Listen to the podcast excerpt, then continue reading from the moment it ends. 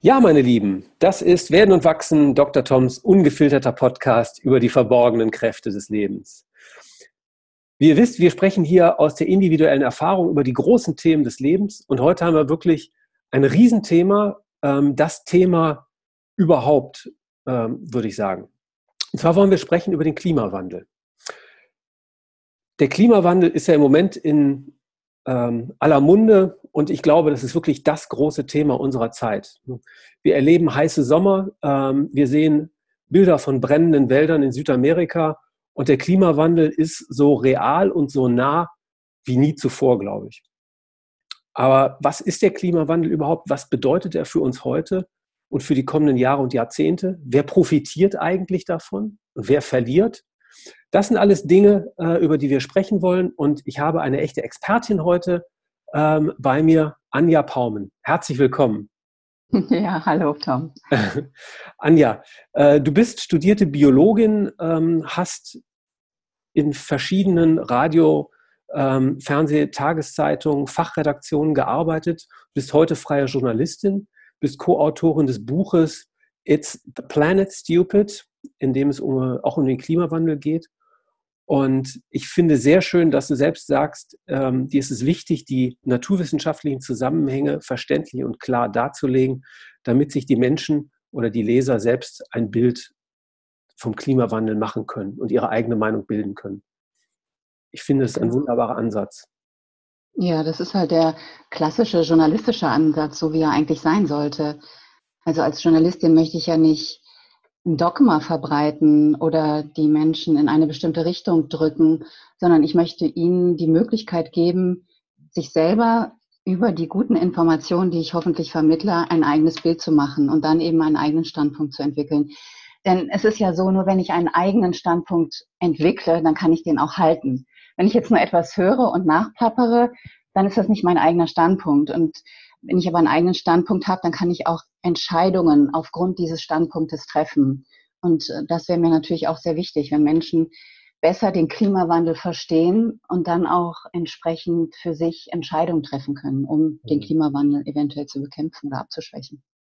Also in der Vorbereitung ähm, habe ich mich ja mit dem Thema jetzt noch etwas intensiver beschäftigt als bisher. Und ich stelle fest, dass es dass unheimlich dogmatisch dabei hm, argumentiert wird. Es gibt die Klimawandelleugner, es gibt ähm, die, die Aktivisten und das sind wie unversöhnliche Lager, habe ich das Gefühl, die sich da gegenüberstehen. Deswegen ist so eine neutrale Haltung, finde ich sehr ähm, ja, begrüßenswert. Wie bist du eigentlich zu dem Thema gekommen? Das ist eine interessante Frage. Ich habe ja in Redaktionen gearbeitet, habe mich dann immer mit Themen beschäftigt, die sehr aktuell sind auch natürlich in der Wissenschaft und in der Medizin. Und dann wird das versendet sozusagen ne, als kleiner Fernsehbeitrag oder Radiobeitrag oder als Meldung oder Bericht in der Tageszeitung. Und ich hatte irgendwann das Bedürfnis, dass der Klimawandel es eben erfordert, dass man mehr darüber schreibt. Und zwar so, dass es nicht nur eine kleine Meldung ist, weil da kann man ja keine Hintergründe reinpacken oder eine kleine Nachricht im Film, wie das heißt. Das versendet sich eben schnell, sondern ich hatte den Anspruch, den Klimawandel wirklich in seiner Tiefe zu verstehen und über dieses mir angeeignete Wissen dann eine Form zu finden, dieses Wissen an die breite Öffentlichkeit zu vermitteln. Und das ging nicht in einer Redakteurs- oder Reporterposition, sondern dafür musste ich eben mir Zeit freischaufeln. Und deswegen hm. habe ich das gemacht. Wenn wir über den Klimawandel sprechen, worüber reden wir denn überhaupt? Was ist der Klimawandel eigentlich? Das ist gut, Tom. Ja, was ist der Klimawandel? Darauf gibt es viele Antworten. Eine Antwort ist, der Klimawandel ist eine Folge von menschlichen Tätigkeiten.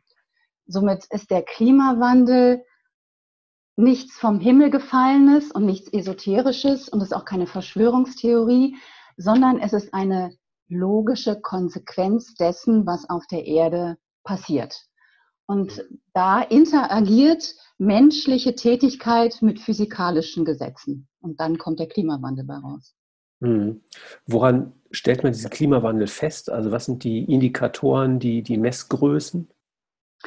Ja, gut. Also Der Klimawandel äußert sich in vielen Bereichen. Eine Messgröße, die auch von der Wissenschaft als Messgröße genommen wird, ist in dem Fall der Gehalt des Gases Kohlenstoffdioxid in der Luft. Denn der Gehalt von Kohlenstoffdioxid in der Luft beeinflusst die Lufttemperatur. Das ist eine physikalische Gleichung quasi. Da kann man nichts dran ändern. So wie Wasser bei 100 Grad kocht bei der ähm, bei dem Atmosphärendruck, den wir haben. Das ist einfach eine physikalische Gesetzmäßigkeit, dass das Gas Kohlenstoffdioxid mit der Wärmestrahlung, also mit elektromagnetischen Strahlen in der Luft, reagiert und die Wärme sozusagen festhält. Und je mehr, also einfach ein Konzentrationsgradient ja, von Salz, wie von Salz im Wasser oder so, je mehr Kohlenstoffdioxid in der Luft ist, desto wärmer ist die Luft, desto höher steigt die Temperatur. Das ist eigentlich der sichtbarste Faktor. Sichtbar leider mhm. nicht. Leider, weil dadurch wird das schwerer verständlich. Wir sehen das Gas nicht. Aber das ist die Messgröße erstmal. Okay. Die Messgröße ist das Gas in der Luft und die Folge des Anstiegs von Kohlenstoffdioxid in der Luft ist eine Temperaturerhöhung. Und die kann man ja dann noch besser messen. Die, die kann ich, die kann, kannst du messen, die können wir alle messen. Mhm. Und mit dieser ähm, Erwärmung ähm, gehen bestimmte, ich sag mal, Konsequenzen einher. Richtig, das ist eine Kausalkette. Ne? Am Anfang steht das Gas, Kohlenstoffdioxid, die Konzentration steigt in der Luft. Die Folge ist, die Lufttemperatur steigt. Und dann mhm. gibt es natürlich einen ganzen Fächer von Folgen, weil die Lufttemperatur ist natürlich ein ganz wesentlicher Faktor für viele weitere Phänomene auf der Erde. Die mhm. Lufttemperatur entscheidet eben darüber, wie hoch der Meeresspiegel ist, ob wir Gletscher haben, ob wir überhaupt mhm. noch Schnee auf der Erdoberfläche haben. Und man muss immer denken, und das ist natürlich auch hier wieder eine gewisse Schwierigkeit, man muss das tatsächlich global denken. Ne? Mhm. Die Lufttemperatur erwärmt sich über dem gesamten Erdball. Und das mhm. ist im Übrigen auch ein Unterschied zwischen weiß ich nicht, früheren Klimaänderungen, die es natürlich auch immer schon gegeben hat. Aber die waren dann oft, nicht immer, aber oft waren die auch regional, also meinetwegen nur die Nordhalbkugel. Aber dieser Klimawandel betrifft den gesamten Erdball und deswegen steigt mhm. die Temperatur überall. Mhm. Und was ist das Besondere? Also Klimaschwankungen hat es ja immer gegeben, wahrscheinlich auch globale Klimaschwankungen. Was ist das Besondere jetzt an dieser Situation? Das Besondere an dieser Situation ist unter anderem, dass diese Veränderung erdzeitgeschichtlich unglaublich schnell vorangeht. Mhm. Also wer sich noch an, an den Unterricht in der Schule erinnert, wir hatten Eiszeiten, wir hatten Warmzeiten, wir sind jetzt wieder in einer Warmzeit. Und diese Veränderung des Klimas ist natürlich, wie gesagt, ein natürliches Phänomen. Dafür gibt es auch Klimafaktoren, die funktionieren auch völlig unabhängig vom Menschen. Das ist ganz klar. Ja? Mhm. Also Klimaänderungen, die finden statt, ob der Mensch nun auf der Erde ist oder nicht. Aber diese Klimaänderung, dieser Klimawandel ist zu sehr großen Anteilen, zu Hauptanteilen vom Menschen ausgelöst und er geht extrem schnell. In 100 Jahren oder 150 mhm. Jahren hatten wir eine Temperaturerhöhung von einem Grad.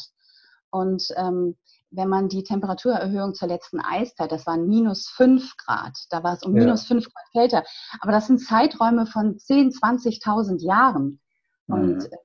das ist nicht vergleichbar. Also ein Zeichen ist, es geht verdammt schnell. Mhm. Der Klimawandel.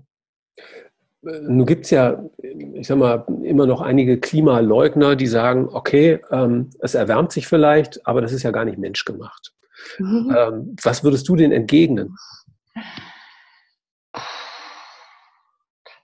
Ich habe ein Interview geführt mit einem ähm, Meteorologen, mit einem Klimawissenschaftler der ersten Stunde. Und der hat dann auch, ich habe ihm so eine ähnliche Frage gestellt. Er hat gesagt, manchmal ist es besser zu schweigen. In der Tat. Also, weißt du, man muss immer gucken, natürlich weiß man das nicht immer, aus welchem Grund jetzt jemand sagt, den Klimawandel gibt es nicht, obwohl das ist wirklich völlig absurd. Oder die hm. zweite Variante, der Klimawandel hat nichts mit den Menschen zu tun ich, ich weiß nicht, ob ich immer reagieren würde, weil ich habe die mhm. Erfahrung gemacht, manchmal lohnt es sich und manchmal lohnt es sich nicht ja. zu antworten. Ich würde, wenn, wenn ich den Eindruck hätte, es würde sich lohnen, dann würde ich vielleicht fragen, wie kommen Sie darauf? Was sind Ihre Argumente? Und würde versuchen, dann Punkt mhm. für Punkt vielleicht das Argument zu entkräften. Aber ich würde auf jeden Fall vermeiden, in so eine ideologische Diskussion mhm. zu rutschen. Weil da kommen Gefühle, Glaubenssätze mit rein und dann beißt man sich ganz schnell fest und dann ist auch keine Lösung mehr in Sicht bei so einer mhm. Diskussion.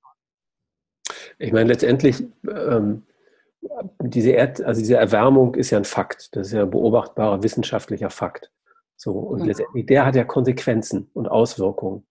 Ja. Und damit werden wir umgehen müssen zu leben, sage ich mal. Und darum geht es ja letztendlich. Ne? Wenn wir dazu beitragen, sozusagen, dann müssen wir unser Verhalten ändern. Wenn wir die einzige Ursache müssen wir es sowieso. Also, wie man es dreht und wendet, wir müssen mit der Situation so gut wie möglich umgehen. Und das heißt mit Sicherheit auch Dinge eben zukünftig anders zu machen als bisher. Ja. ja, ja, das stimmt. Also, wie gesagt, es gibt natürlich eine absolute Kausalkette des Klimawandels. Ja, die kann man natürlich aufdröseln. Also seit der industriellen Revolution mhm. hat die Menschheit Hunderte von Milliarden Tonnen an ähm, Kohlenstoffdioxid in die Luft entlassen. Und die fliegen ja nicht irgendwie in den Weltraum und ähm, mhm. sind dann weg und lassen sich dann auf dem Jupiter nieder oder so, sondern die bleiben in der Atmosphäre hängen. Und weil sie mhm. eben hängen bleiben und weil das Gas bestimmte physikalische Eigenschaften haben, wird es wärmer. Mhm. Und ähm, also diese, diese Kausalkette, es wird wärmer wegen Kohlenstoffdioxid, ist eindeutig. Und die Kausalkette, dass der Kohlenstoffdioxidgehalt in der Luft angestiegen ist, aufgrund der menschlichen Tätigkeit auf dem mhm. Erdball, ist auch eindeutig. Und von mhm. daher ähm, gut. Und das andere ist natürlich, da hast du vollkommen recht, es gibt jetzt zwei Ansätze und den verfolgt ja auch die Wissenschaft. Einerseits müssen wir versuchen, die Folgen zu ja, nicht zu bekämpfen, aber so, so abzuschwächen, die Negativfolgen, mhm. mit denen zu leben, also sich anzupassen, weil das können wir nicht mehr stoppen. Ne? Der Klimawandel ist im Gange und selbst wenn wir jetzt total aufhören zu emittieren, also ähm, Stick, mhm. ähm, Kohlenstoffdioxid auszustoßen, wir können das nicht mehr stoppen. Also müssen wir uns anpassen, mhm. einerseits, aber wir müssen natürlich auch versuchen, ähm, ihn abzuschwächen. Was sind die zwei mhm. Strategien? Abschwächen und anpassen. Lass uns mal über die Auswirkungen sprechen. Ähm, also diese Erderwärmung hat bestimmte Auswirkungen. Ähm, manche davon sind negativ, vielleicht gibt es sogar ein paar positive. Lass uns da nochmal drüber reden. Also welche Auswirkungen siehst du als die wichtigsten an? Die wichtigsten Auswirkungen sind erstmal, dass sich in der Summe, wenn wir jetzt den gesamten Erdball und für eine Sekunde mal an die gesamte Menschheit denken und die betrachten, dann ist in der Summe der Klimawandel negativ für die Überlebenschance von Menschen. Mhm. Das okay. heißt, in der Summe verschlechtert er die Lebensbedingungen auf dem Planeten. Für alle. Okay. Erstmal. Das ist erstmal negativ. Das ist erstmal eine sehr schlechte Nachricht, weil dadurch Menschen ihre Heimat verlieren oder ihre Lebensgrundlage sich nicht mehr selbst ernähren können und sich dann irgendwann auf den Weg machen, und woanders hinziehen müssen, so wie früher, wie es Völkerwanderung gegeben hat, heute Migrationsströme, die werden sich verstärken. Negativ ist natürlich, das ist jetzt aus menschlicher Sicht. Ja. Wenn man so wie ich Natur liebt und, und Tiere und Pflanzen wunderbar findet, weil es auch ein Wunder ist, so wie wir Menschen ein Wunder sind, sind auch alle Tiere und Pflanzen auf dieser Erde ein Wunder. Es werden sehr viele Tiere und Pflanzen einfach aussterben. Mhm. Ähm, die haben einfach nicht die Möglichkeit, sich so schnell anzupassen. Das ist eben auch, wie gesagt, mhm. eine Frage der Geschwindigkeit. Und das mhm. finde ich auch sehr traurig. Einfach, ähm, es werden einfach ähm, Ökosysteme, also Lebensräume von Tieren und Pflanzen einfach verschwinden, weil irgendwann, wenn, wenn, also die, die, die, die Bergziegel, die kann nicht höher klettern. Irgendwann ist der Berg zu Ende. Und mhm. wenn es jetzt zu warm ist, dann ist irgendwie, irgendwann, irgendwann kann sie nicht mehr weiterklettern. Dann ist Ende. Ne? Dann stirbt sie aus. Okay. Gibt es auch positive Auswirkungen?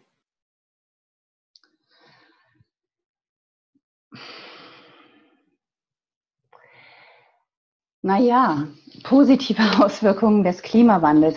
Also ich habe in dem ersten Buch, was ich geschrieben habe und vor vier Jahren kurz vor der Pariser Klimakonferenz äh, veröffentlicht wurde, mhm kam ich dann zu dem Entschluss oder zu dem Schluss, dass das Positive am Klimawandel ist, dass er eine Chance ist. Er ja. ist eine Chance für uns, sich zu ändern. Mhm. Weil ähm, wir können ja nicht mehr so weitermachen wie bisher. Und man kann sich das so vorstellen wie, ähm, weiß ich nicht, so ein Burnout oder eine schwere Krankheit oder ein Unfall oder ein schlimmer Verlust in einem persönlichen Leben. Und plötzlich denkt man, Moment, was kann ich anders machen? Also wirklich, mhm. ich finde, der Klimawandel ist wie so ein Schuss vor dem Bug, so ein, so ein Weckruf. Wir müssen die Tätigkeit des Menschen verändern. Vor mhm. allen Dingen die Energiegewinnung. Also es ja. ist einfach ein Signal, es ist eine Folge von dem, was wir tun und die Chance besteht darin, dadurch, dass der Klimawandel da ist, müssen wir uns ändern. Und darin mhm. sehe ich wirklich das Positive. Mhm. Okay.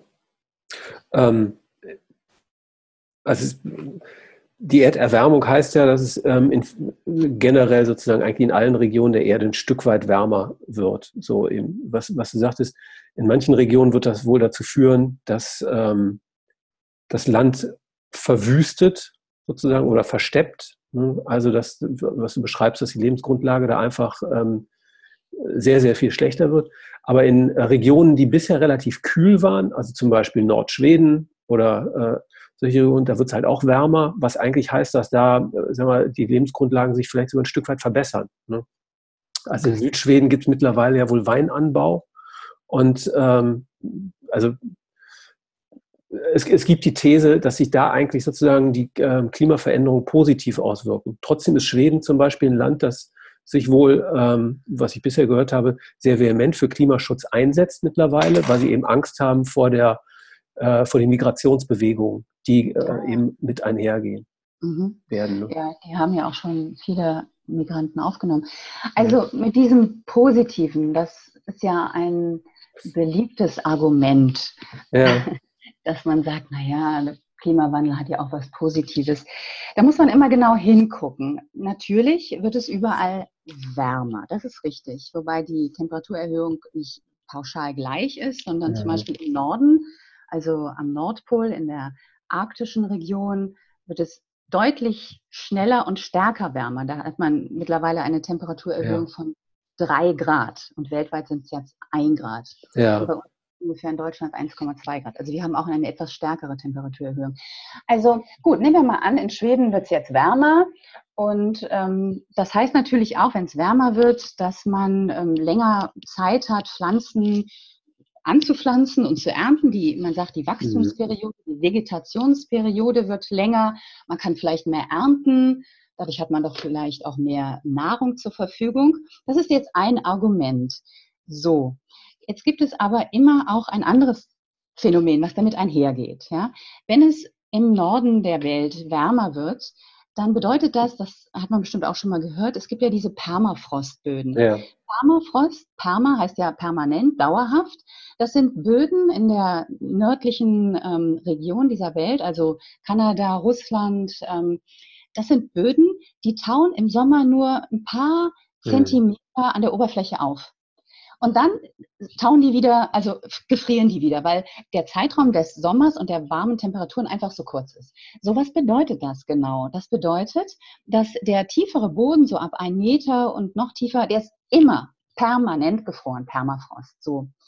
Wenn etwas gefroren ist, dann werden auch die chemischen Reaktionen, die biologischen Reaktionen, die werden eingefroren. Ja, man hat ja schon mal gehört, irgendwie Menschen einfrieren und dann irgendwann auftauen. Ne? Das wird also auf Null runtergefahren.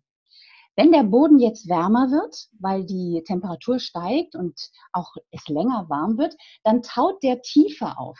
Also nicht nur die ersten 10 Zentimeter, sondern auch weiter im Boden. Und was das bedeutet ist, dass ähm, organische, also organisch heißt mit Tieren und Pflanzen verbundene Reaktionen im Boden aktiviert werden. Die waren still, die haben geschlafen, wie so Dornröschen, es war zu kalt.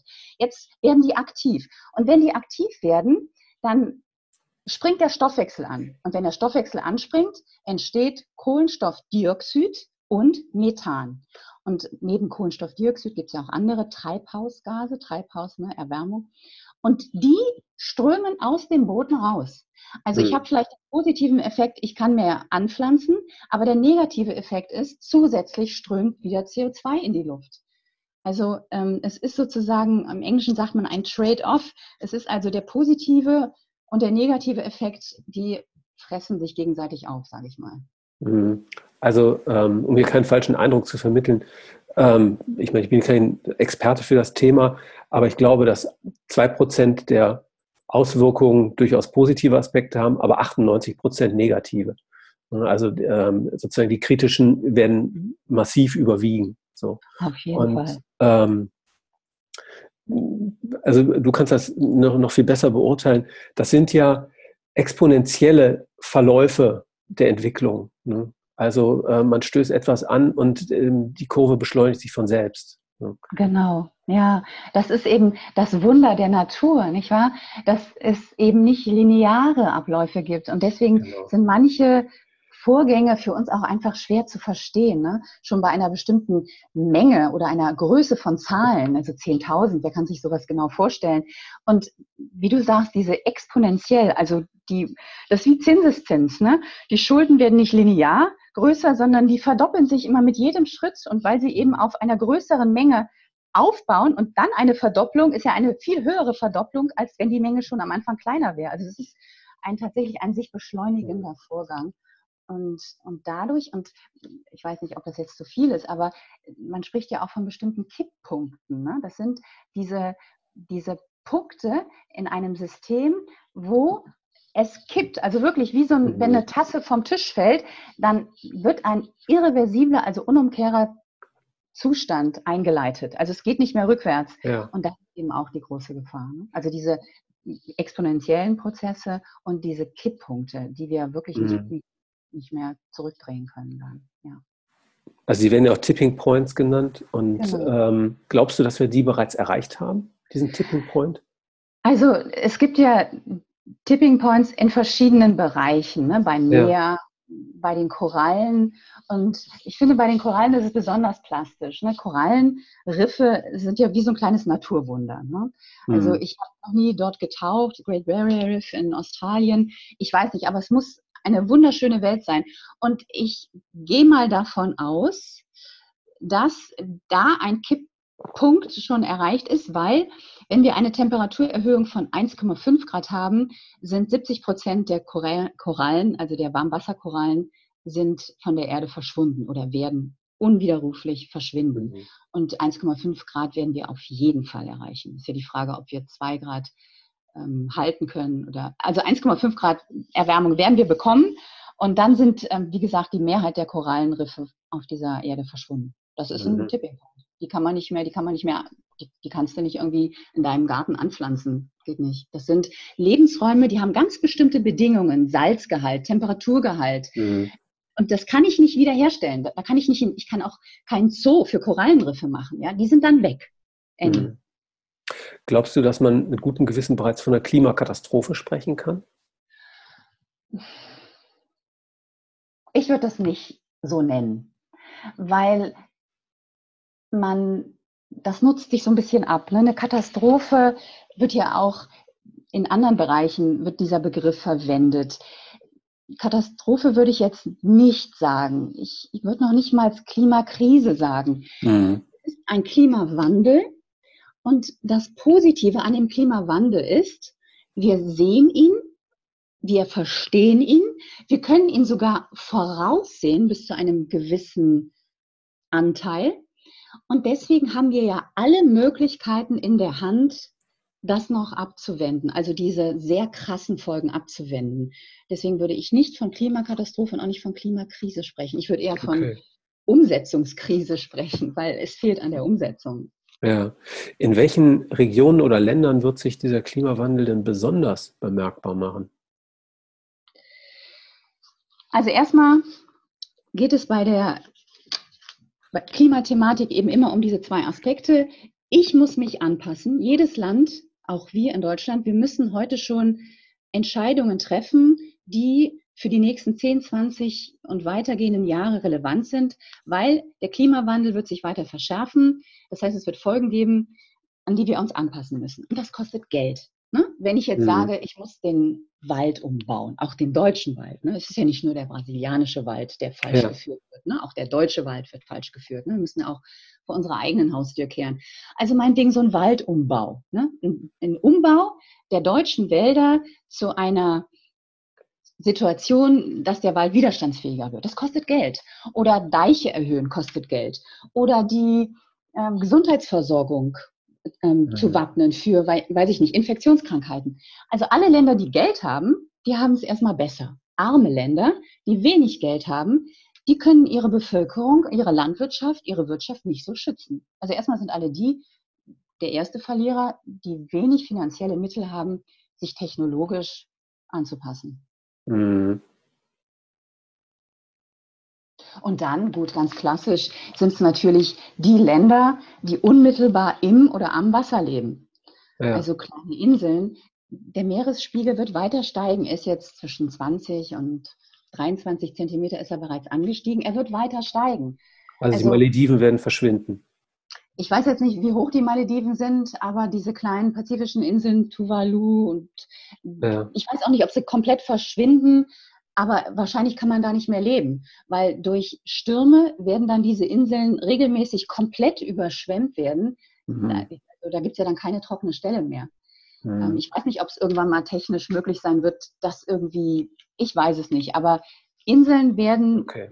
Teilweise unbewohnbar werden, ja, auf jeden Fall. Und Küstenstädte im Übrigen auch. Also es geht mhm. ja nicht nur mhm. um die sogenannte, ja, dritte Welt kann man ja nicht mehr sagen, es geht ja nicht nur um die Entwicklungsländer, oder Entwicklungsländer ist ja auch so ein Begriff, den ich nicht mag. Ne? Was heißt das? Sind wir wirklich weiterentwickelt? Also man muss das immer, das ist ja ein sehr westliches Denken. Aber wie gesagt, manche, manche Inseln werden verschwinden und manche Küstenstädte, mhm. da gehört wahrscheinlich auch New York zu, die müssen umgesiedelt werden. Mhm. Kann man sich gar nicht vorstellen, ne? New York nee. umsiedeln. Ja, das stimmt. Es war, war witzig. Ich habe letztens auch wieder mit einem Klimaforscher, mit einem Ozeanographen gesprochen und der sagte dann so ganz lapidar, naja, es hat 100 Jahre gedauert, um New York zu gründen. Dann kann man sich darauf einstellen, dass man auch jetzt mal langsam, jetzt hat, hat die Stadt doch lange genug bestanden, jetzt kann man sich doch langsam mal auf den Umzug einstellen. also ich fand das schon sehr sarkastisch. Aber in der Tat, ich glaube, die bauen auch irgendwie eine, eine Mauer oder so. Aber das wird nicht reichen. Die werden irgendwann, müssen die ins Hinterland ziehen, ja. Mhm. Ich habe ein ganz schönes Zitat von Barack Obama gefunden. Das passt hier, glaube ich, ganz gut rein. Ähm, wir sind nicht die letzte Generation, die den Klimawandel erleben wird, aber wir sind die letzte Generation, die etwas gegen den Klimawandel tun kann. Ja. Ähm, hat er 2015 gesagt in Paris. Hm. Ja, ich habe ihn gesehen. Er war in Paris. Ähm, und ich auch. Ich habe seine Rede gesehen. Ähm, ja, das stimmt. Nur sein Handeln war jetzt nicht unbedingt, ich meine, verglichen mit Trump äh, ist das, was. Obama getan hat, sensationell. Aber klar, das sind diese Reden und ich denke auch, dass viele das begreifen. Auch ähm, Steinmeier, der damals Außenminister war, 2015, ja. der hat auch die Brisanz durchaus erkannt oder hat sie zumindest benannt in seinen Reden. Aber Reden sind das eine mhm. und Handlungen sind das andere. Die Frage ist ja immer, wer profitiert. Und ähm, lass uns doch vielleicht mal über die wirtschaftlichen Interessen dieses Themas sprechen. Ähm, wer profitiert vom Klimawandel?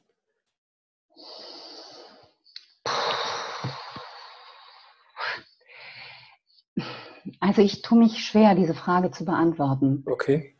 Ähm, weil, also erstmal ich würde dich jetzt nicht dazu zählen, aber ich habe viele Gespräche geführt natürlich. Ich beschäftige mich seit langem mit dem Thema und es gibt immer wieder Menschen, die mir sagen, ja, das sind irgendwelche Gruppen, die haben sich das ausgedacht, um davon wirtschaftlich so richtig mal profitieren zu können. Also diese Verschwörungstheorien, die sind einfach nicht aus der Welt zu kriegen. Und die gibt es natürlich auch beim Klimawandel oder auch bei, bei der Greta Thunberg jetzt, ne, dass die irgendwie gesteuert wird von irgendwelchen, ich weiß nicht wem, aber auf jeden Fall gesteuert, weil man sich nicht vorstellen kann, dass so ein Mädchen tatsächlich aus Überzeugung sowas anstößt. Also wer profitiert? Auf kurze Sicht vielleicht, äh, dass bestimmte Technologien schneller in den Markt kommen. Mhm. Ich weiß es nicht. Ich würde sagen, keiner profitiert vom Klimawandel. Ich mhm. sehe das nicht wer profitiert denn davon, dass das Klima nicht geschützt wird? Also, dass es so weitergeht wie bisher. Es gibt ja Industrien, die ja. sozusagen äh, am ja. Klima, an dieser Situation, ähm, sagen wir, mitgewirkt haben. Ne? Also äh, Schwerindustrie, alle, die eben Treibhausgase emittieren, beispielsweise. Ne? So, wer profitiert davon, dass es so weitergeht? Ja, es gibt diese Verharrungs- oder Beharrungskräfte, ja. wie man sie auch nennen will. Etwas verharrt in einem Zustand oder jemand beharrt auf einen Standpunkt. Diese Verharrungs- oder Beharrungskräfte, die gibt es natürlich in jedem Land. Vielleicht profitieren sie kurzfristig. Das ist immer nur eine kurzfristige Vorteilnahme, die sie haben, weil sie sich nicht so schnell ändern müssen. Ne? Mhm. Also, aber, aber jetzt mal ganz im Ernst. Also, ich muss mich doch verändern. Eine, eine Industrie, eine Wirtschaft, eine Gesellschaft, Menschen, Bürger, die müssen sich doch verändern. Ich kann doch nicht sagen, irgendwann mit 40 oder 50, ich bleibe stehen und verändere mich nicht mehr. Also wenn ich jetzt tatsächlich Lobbypolitik, Lobby bei der Politik betreiben kann, dass irgendwelche Gesetze erst später zum Tragen kommen und ich mich nicht so schnell ändern muss, ob jetzt Auto- oder Schwerindustrie oder Energieindustrie, wer hat denn wirklich was davon? Das sind doch nur kurzfristige Atemverschnaufpausen, aber es ist doch kein, kein Sieg, es ist doch nicht wirklich ein Gewinn. Im Gegenteil, je schneller ich mich umstelle, je schneller ich begreife, was die Situation erfordert, umso mehr profitiere ich doch auch, auch wenn vielleicht eine Veränderung erstmal schmerzhaft ist. Vielleicht muss ich erstmal mehr investieren. Vielleicht fallen Arbeitsplätze in der Branche weg. Aber in der gleichen Zeit entstehen noch Arbeitsplätze woanders.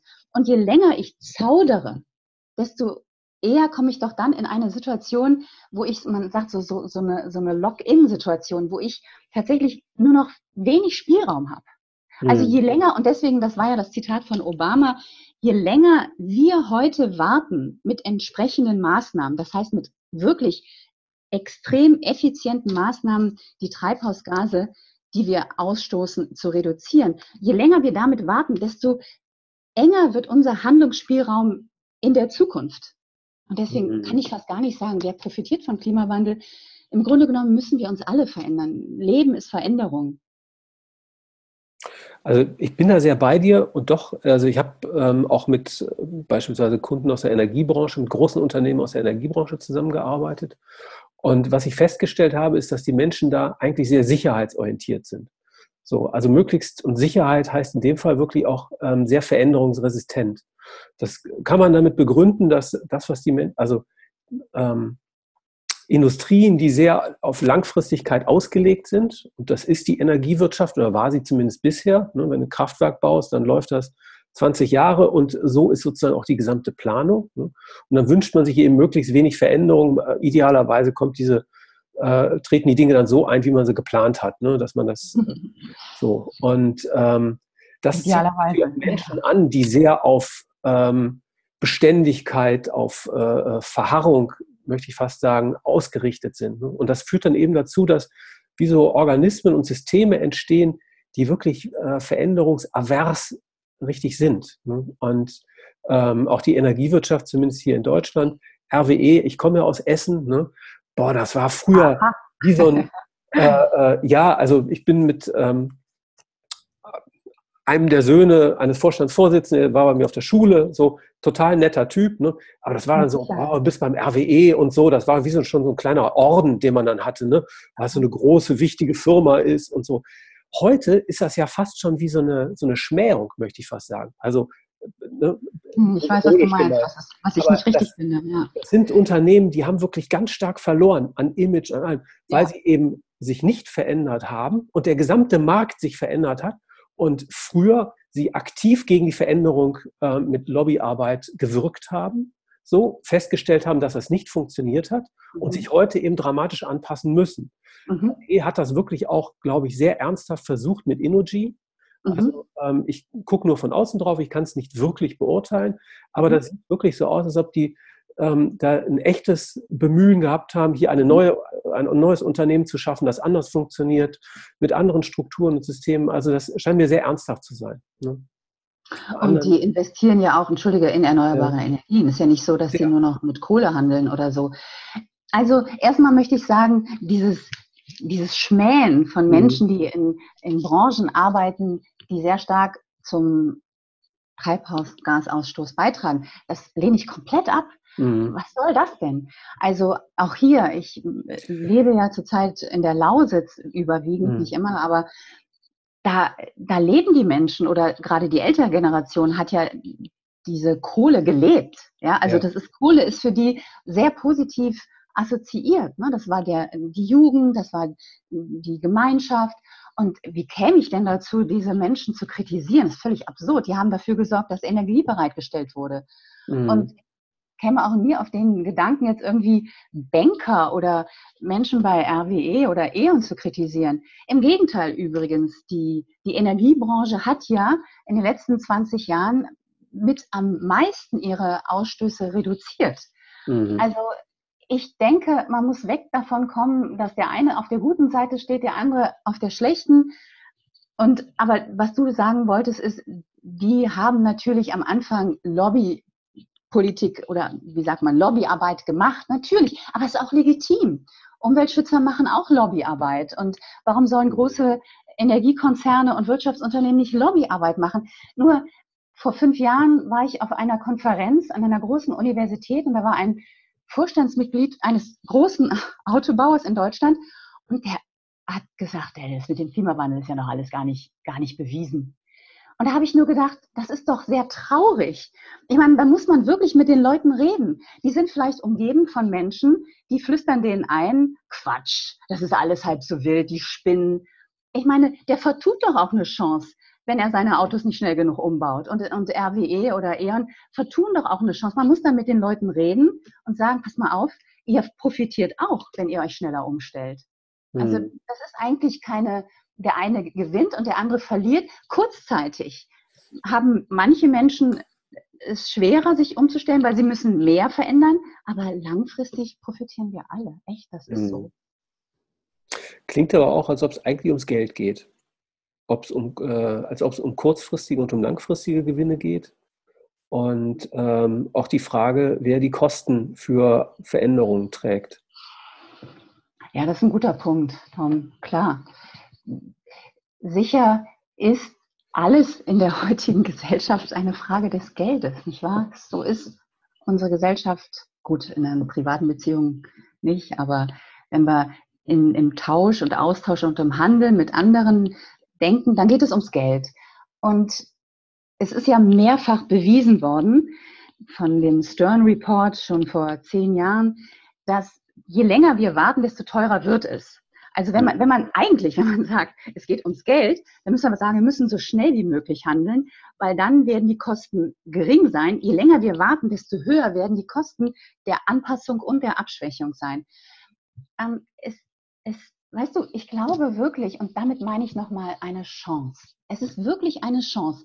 Ich glaube wirklich, wir müssen tatsächlich auch über unser Wirtschaftssystem nachdenken. Mhm. Also über dieses, schnell mehr beschleunigen, akkumulieren, anreichern. Und das, was unser Reichtum heute ist, ganz ehrlich, ganz ehrlich, woher kommt unser Wohlstand? Gut, wir haben den uns ein Stück weit auch erarbeitet, sicher, durch Arbeit. Hm. Aber er kommt auch dadurch, dass wir Energie aus der Natur nehmen. Ne, die Energie, die wir nutzen, die kommt ja aus der Natur. Also wir nehmen etwas, aber wir zahlen nicht wirklich dafür.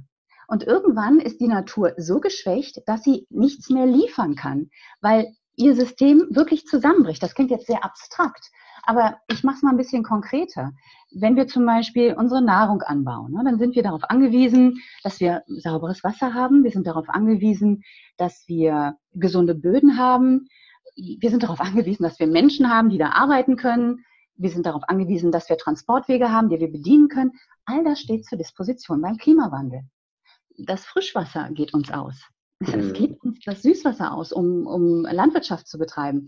Die Böden gehen uns aus. Fruchtbare Böden, die wirklich auch Erträge erbringen, gehen uns aus. Menschen gehen uns aus, weil die in irgendeinem Bereich der Welt sich sozusagen konzentrieren und auf anderen Bereichen fehlen sie dann. Und äh, Transportwege, manche Wege, die sind nicht mehr befahrbar, weil sie ab, Entschuldigung, absaufen. Mhm. Also das Wirtschaftssystem, wie es heute ist, ist auch auf bestimmte Bedingungen gefußt oder, oder, oder ähm, basiert auf bestimmte Bedingungen, die durch den Klimawandel sich auch verändern.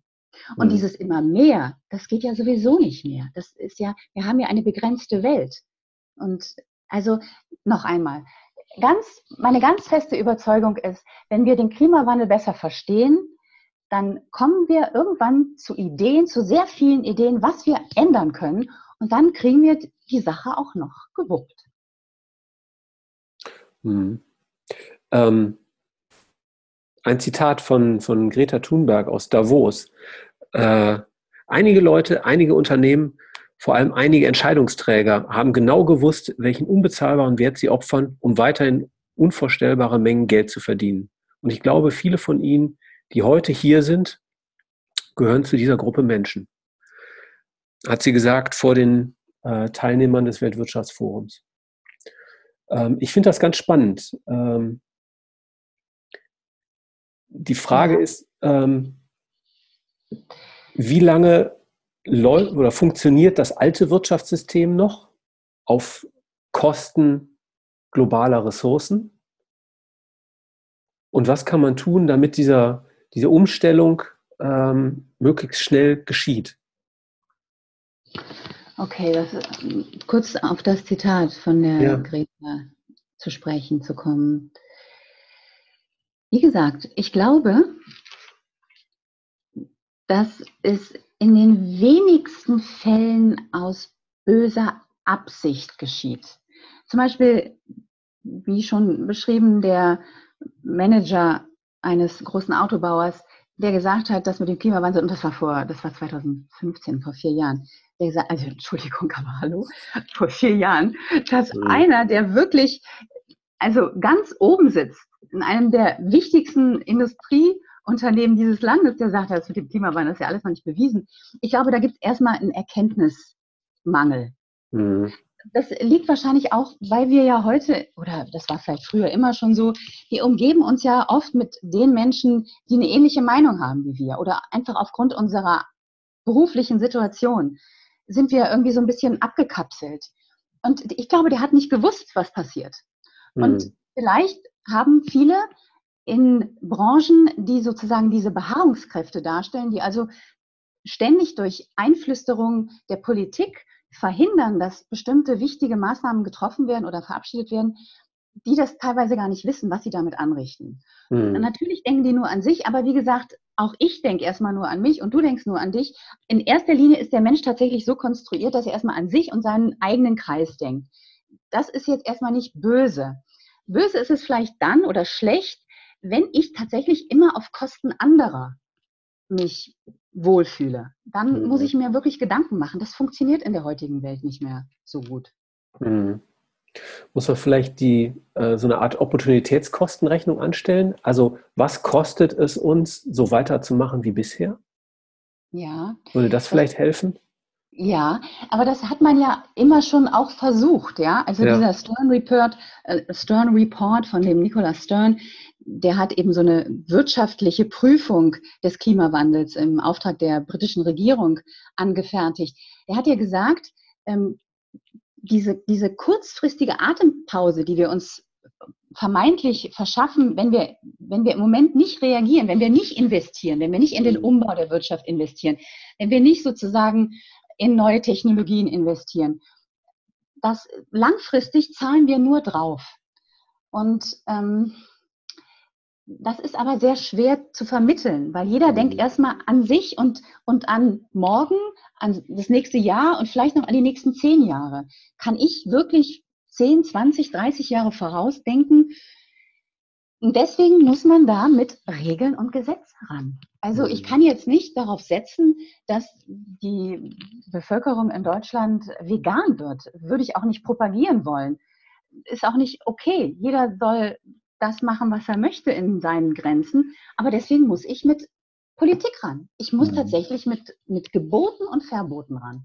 Mhm. Also du hast jetzt zwei Sachen genannt, ähm, Maßnahmen, die sozusagen ähm, ja, die Dinge in Richtung einer Besserung entwickeln. Das erste ist Erkenntnis ähm, bei Entscheidungsträgern. Ja. So, das äh, zweite waren äh, jetzt Regeln und Gesetze. Gibt es noch weitere ja. Maßnahmen, die du empfehlen würdest?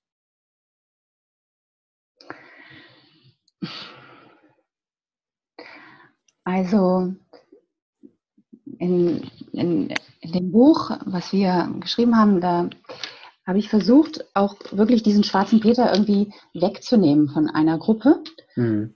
weil das ist nicht fair und das führt zu nichts. Und eine Maßnahme, die eine große Lenkungswirkung hat, ist natürlich der Preis. Ne? Also sicherlich verändere ich mein Verhalten, wenn etwas sehr teuer wird. Und ähm, ob, ob das nun das Energieunternehmen ist, das dafür bestraft wird, in Anführungsstrichen, dass es einen sehr hohen CO2-Ausstoß hat, oder, oder ähm, die Bürger, du und ich, weil wir irgendwie den Müll nicht trennen oder sehr viel Müll produzieren, ja, wie voll die Tonne ist, ist auch, ist auch immer noch egal, ja, sie wird abgeholt. Also ich glaube wirklich, alle werden ihr Verhalten schon das, was kostbar ist und, und schützenswert ist, wenn man dem einen hohen Preis gibt. Ja, also Energie ist einfach zu billig, ist nun mal so. Aber dann heißt es natürlich, ja, aber das ist doch ungerecht. Wenn wir jetzt die Energie teurer machen, dann werden gerade die besonders leiden, die prozentual mehr für Energie aufbringen müssen. Also Haushalte mit geringem Einkommen.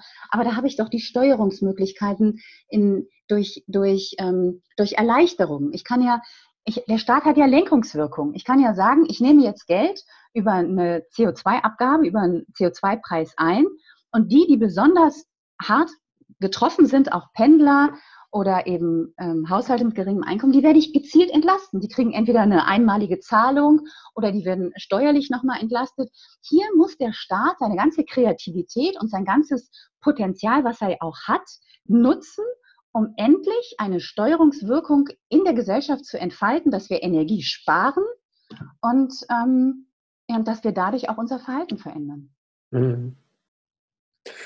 Also ähm, aus eigener Erfahrung würde ich sagen, dieses ähm, Bewusstsein, ähm, das ist schon ein Riesenthema, das insgesamt ja, glaube ich, auch sehr wächst. Bewusstsein für dieses ganze Thema in der Gesellschaft.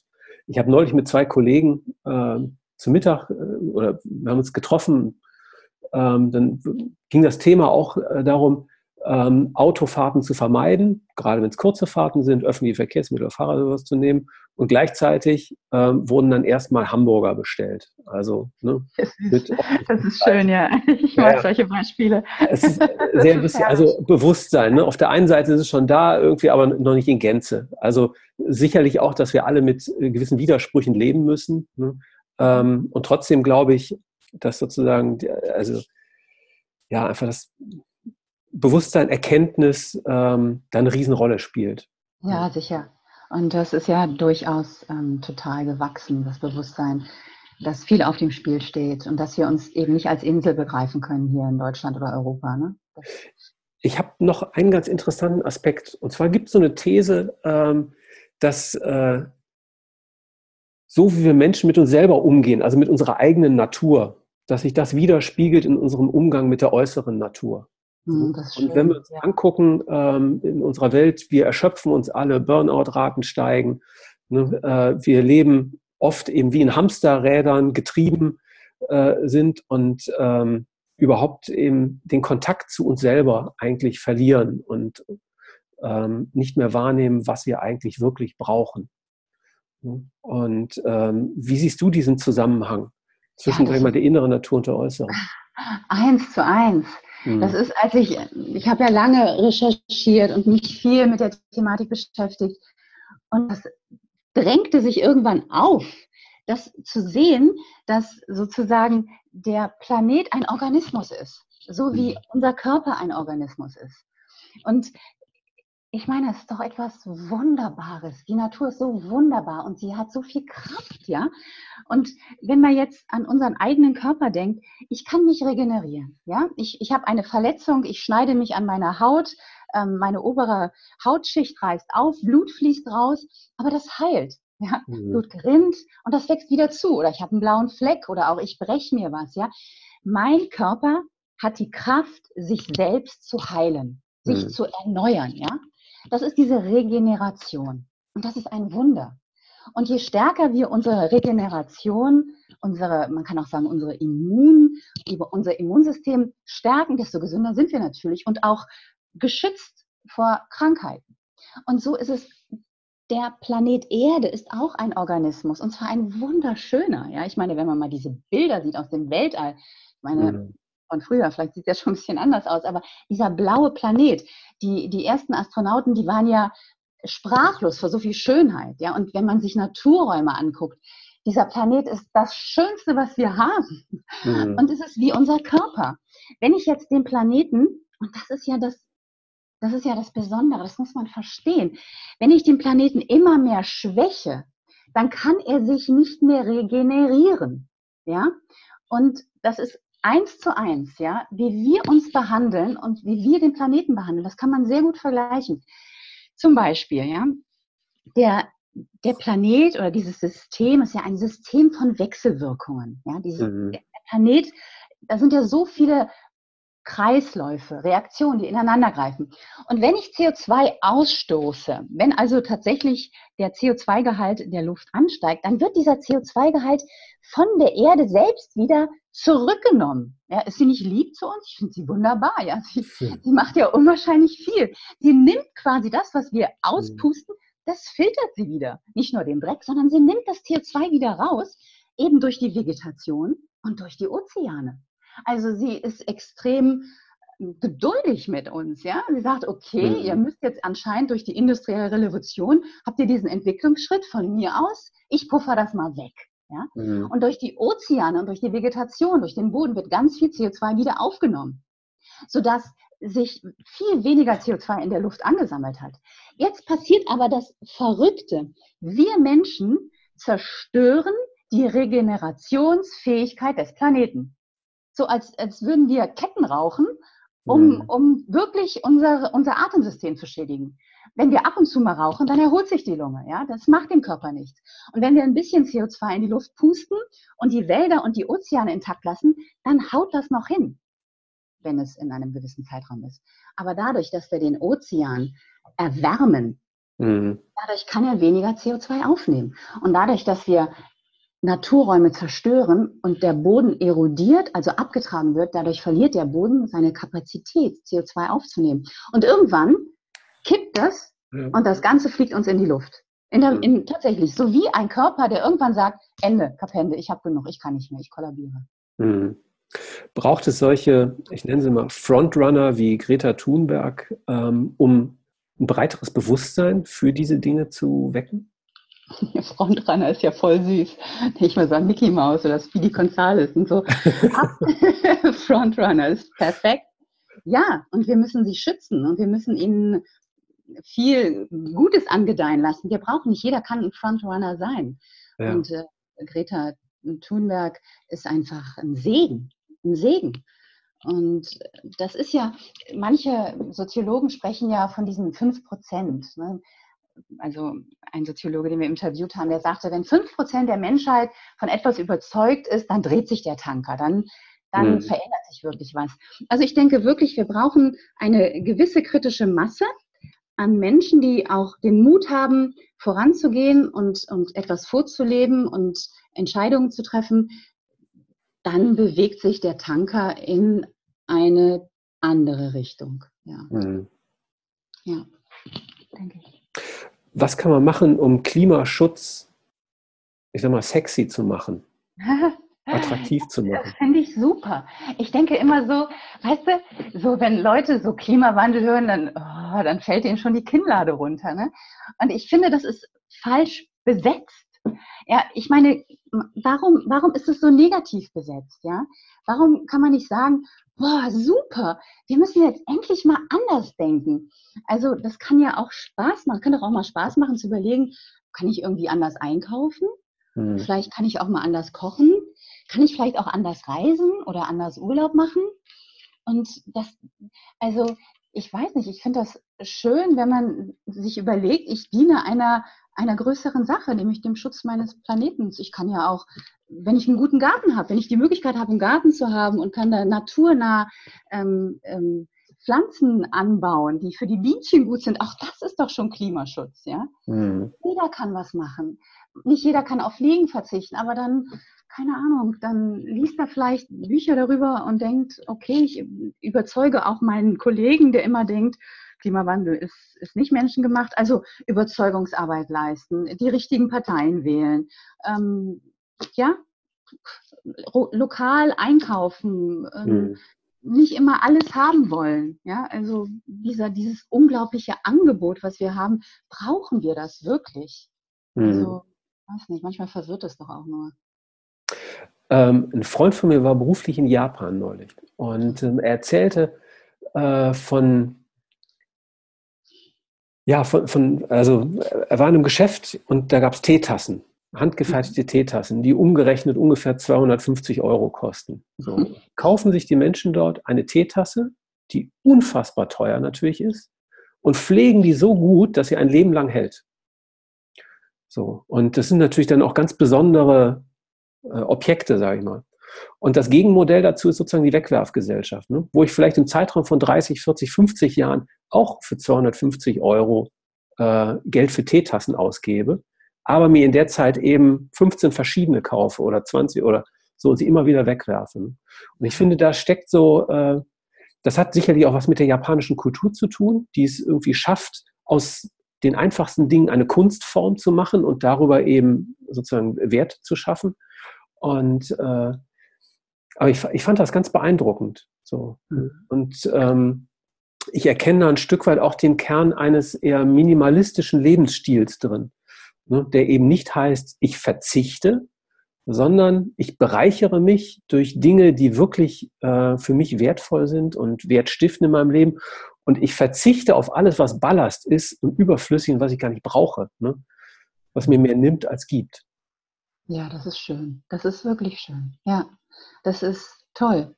Ja, ich denke, dass da, da, dadurch würden wir total gewinnen, weil wir sind oft so unter Eile und im Stress und gehetzt und dieses Anreichern von ganz vielen Dingen, das ist ja oft so, so fast wie eine Übersprungshandlung, weil wir innerlich nicht zur Ruhe kommen. Aber was uns doch wirklich fehlt, ist dann Zeit mit einem lieben Menschen und meinetwegen aus so einer tollen Tasse zusammen Tee zu trinken und nicht mhm. gehetzt zu sein. Es braucht ja gar nicht so viel.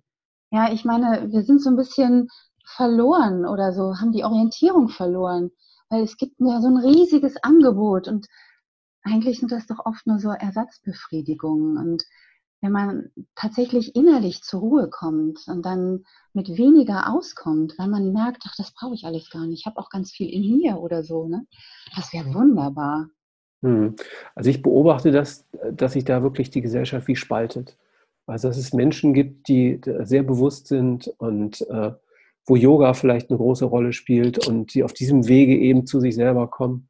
Und ähm, was ganz toll ist zu sehen. Und auf der anderen Seite eben halt auch Menschen, die weiter weg sind von sich selbst als je zuvor. Also ich glaube auch die Chancen, sich in dieser Welt zu verlaufen, äh, waren nie so groß wie heute. Ne? Das ist gut, und, ja, das stimmt.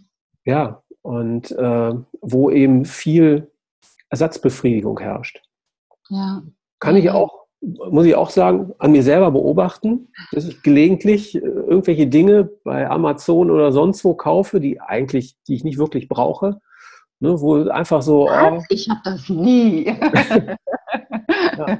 Das hat doch jeder, oder? Es ist ja auch ein Stück weit menschlich. Ja, ist es auch. Und doch muss ich sagen, also ich habe vor äh, ja, ungefähr drei Jahren gab es ziemlich massive Veränderungen in meinem Leben und äh, da habe ich auch meine ganze Ernährung, also äh, Schlafverhalten, Ernährung, äh, Sport, ähm, alles ziemlich umgestellt. Und ich muss sagen, ich genieße es heute richtig, mir selbst Gutes zu tun, indem ich mich gesund ernähre, indem ich äh, genug schlafe. Ähm, ich gehe so zweimal die Woche im Wald laufen. Das ist äh, wie ein Naturerlebnis für mich. So, das ist gar nicht, dass es jetzt mit Stress und mit Leistung oder sowas verbunden ist, sondern wirklich mit Erholung, mit, mit Natur, mit zur Ruhe kommen, mit äh, äh ja auch sich fallen lassen. Also so. Ne? Ja, und ähm, es, es gibt das mir ein gutes braucht der Planet. Genau, ja, das braucht ne? der Planet. Echt? Also diese Selbstfürsorge. Ne? Und ja, genau. das kann ich aber aus meiner eigenen Erfahrung sagen, das ist natürlich auch ein, ein, ein echter Weg gewesen dahin. Ne? Das habe ich früher nicht gekonnt. Ne? Da bin ich auch eher im Hamsterrad gewesen und habe mich erschöpft in den Dingen. Und äh, heute gelingt es mir auf jeden Fall besser als zuvor, ähm, mich um meine eigenen Bedürfnisse auch zu kümmern und äh, auch zu sehen, wo meine eigenen Grenzen sind, ne? wie viel ich geben will und wie viel und ab wann dann auch nicht mehr. Ne? Und äh, so, das, das ist ein Weg. Das ist ein echter Toll. Weg. Boah, das ist ja wunderbar, was du erzählst. Also bist du ja schon deutlich weiter als viele andere und wunderbar. Genau, dieses für sich sorgen, sich spüren. Mhm. Und das, das, hat viel damit zu tun.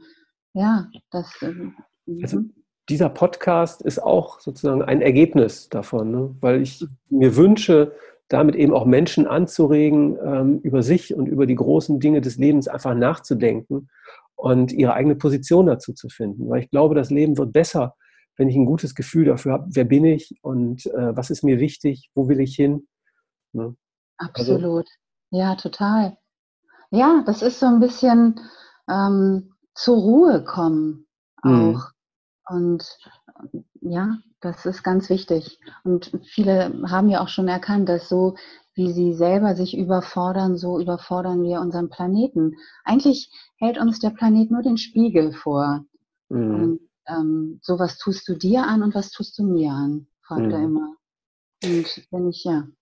Ich hatte mich ja eine Frage ähm, aufgeschrieben, die finde ich auch total spannend. Da würde ich gerne deine Meinung nochmal dazu hören. Ähm, also äh, das Bewusstsein ist nicht gleich verteilt für diese ganzen Dinge. Ne? Und ähm, was sollte man beispielsweise einer alleinerziehenden Mutter aus Berlin-Marzahn, die sicherlich ganz andere Sorgen im Leben hat, als sich um Erderwärmung und Klimawandel zu kümmern, ähm, was, was, würde man ihr sagen, warum es doch richtig ist, äh, sich im Rahmen ihrer Möglichkeiten dann eben um so ein Thema zu kümmern oder ein Bewusstsein dafür zu haben? Weil sie Mutter ist? Mhm. Ich meine, jeder, der Kinder hat, der muss doch doppelt die Verantwortung auf seinen Schultern spüren. Klar, man ist oft so eingebunden in seine Bedürfnisse und Zwänge im Alltag. Aber ich habe doch auch mal einen Sonntag oder mal einen Moment, wo ich etwas reflektieren kann.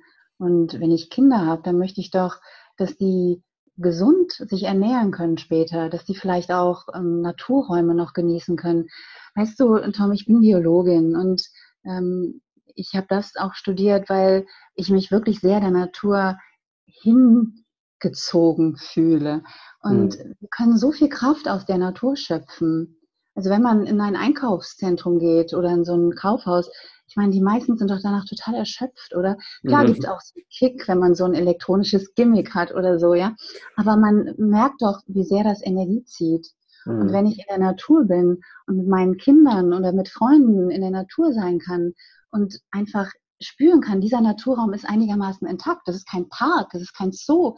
Ich meine, das hat auch eine Berechtigung, aber es ist ein Naturraum. Da kann mhm. ich mich ganz anders erholen. Die Natur schenkt mir Energie. Sie schenkt sie mir einfach so, wenn ich sie einfach nur anschaue und da bin. Das kann man übrigens mal ausprobieren. Ja? Es fällt einem extrem schwer. Ich habe auch oft auch ein Buch dabei oder mein Handy natürlich. Aber einfach, ich würde also dieser Mutter empfehlen, um nicht abzuschweifen, ähm, ja, genieße doch mit deinen Kindern die Natur und versuch die Natur ein bisschen lieb zu gewinnen. Und dann ist es doch auch schön, ein bisschen was für die Natur zu tun. Ob das jetzt Klimawandel geschimpft wird oder Plastikvermeidung mhm. oder egal. Sich um sich kümmern, für sich gut zu sorgen, wie du gesagt hast. Wunderbar, wie du das gemacht hast. Und dann eben auch für meine Umgebung zu sorgen. Nicht, dass ich nur ein sauberes Haus habe, sondern dass auch draußen die Natur schön ist. Schön im Sinne von sich selber erhalten kann ist. Hm. Wie wird das Leben besser, wenn ich klimabewusst lebe? Na, du hast ja schon beantwortet. Wenn ich klimabewusst lebe, dann gehe ich erstmal vom Gaspedal runter. Hm. Davon profitiere ich in erster Linie. Auf jeden Fall. Wenn ich mir erstmal die Zusammenhänge klar mache und merke, wir nehmen zu viel aus der Natur an Energie raus, um uns zu beschleunigen, dann kann ich doch auch sagen, ich versuche erstmal weniger Energie zu verbrauchen und versuche erstmal mehr zur Ruhe zu kommen. Das kann man, das mhm. klingt vielleicht für manche ein bisschen esoterisch, aber ähm, wer nicht dafür empfänglich ist, der hat vielleicht das Gefühl, er tut was Gutes für die nachfolgenden Generationen. Mhm. Oder er ähm, öffnet sich für neue Technologien. Manche sind ja so Tech Technikfreaks ja. Ähm, man kann sich ja auch für neue Technologien erwärmen. Man kann ja in seinem Haushalt oder in seinem ähm, beruflichen Umfeld mal anregen. Wir können das doch mal so äh, probieren. Vielleicht funktioniert das auch mit dieser Technologie, die ist ganz neu, die ist, ähm, die ist energiesparender, die hat weniger ähm, Ausstoß von Treibhausgasen. Jeder kann doch irgendwas machen. Man kann sich doch einfach mal umgucken, wo kann ich Anregungen geben im Beruf, in meinem privaten Umfeld, für mich persönlich. Der, der, der Fantasie sind ja keine Grenzen gesetzt. Mhm.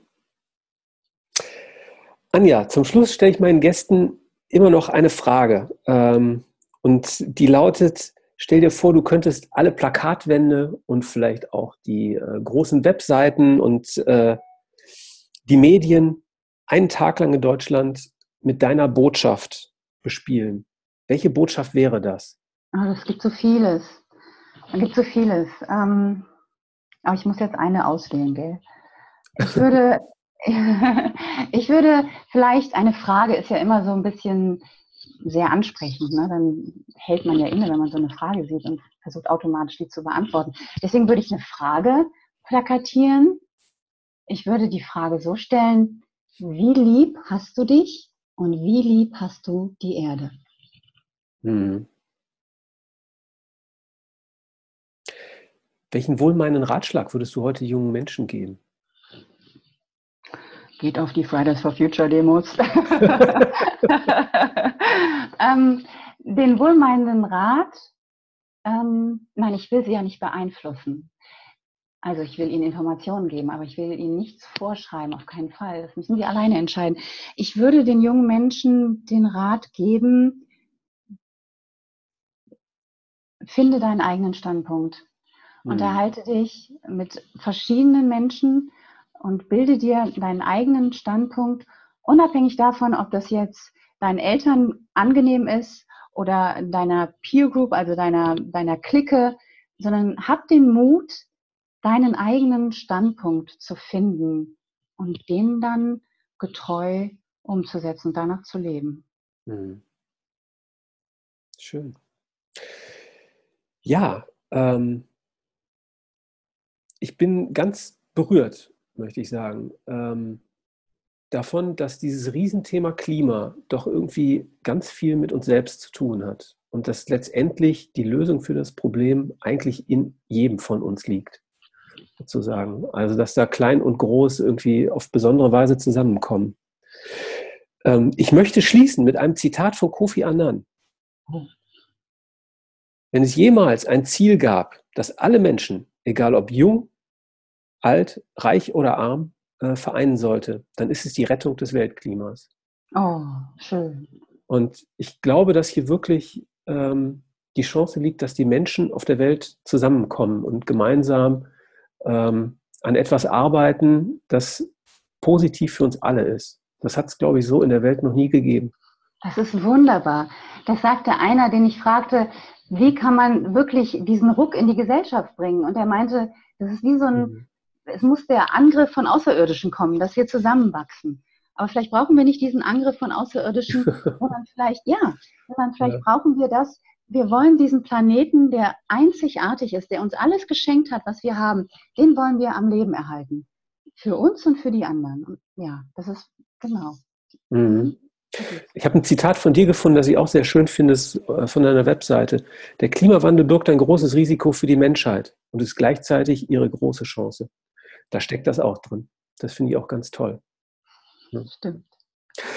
Liebe Anja, vielen Dank. Das fand ich war ein sehr spannendes Gespräch und ähm, ich hoffe, dass wir ganz viele Menschen da draußen inspirieren können, über diese Dinge nachzudenken und die eigene Natur in sich selbst wahrzunehmen und damit eben ähm, auch eine Beziehung zur Natur draußen zu entwickeln. Wunderbarer Schlusssatz. Danke dir, Tom. Ich danke dir sehr und alle, die zugehört haben. Alles klar. Liebe Anja, auf bald und ähm, euch da draußen vielen Dank fürs Zuhören. Schreibt mir euer Feedback ähm, und schreibt mir auch gerne, welche Themen ihr äh, bei Werden und Wachsen besprochen haben möchtet. Bis dahin, euer Dr. Tom.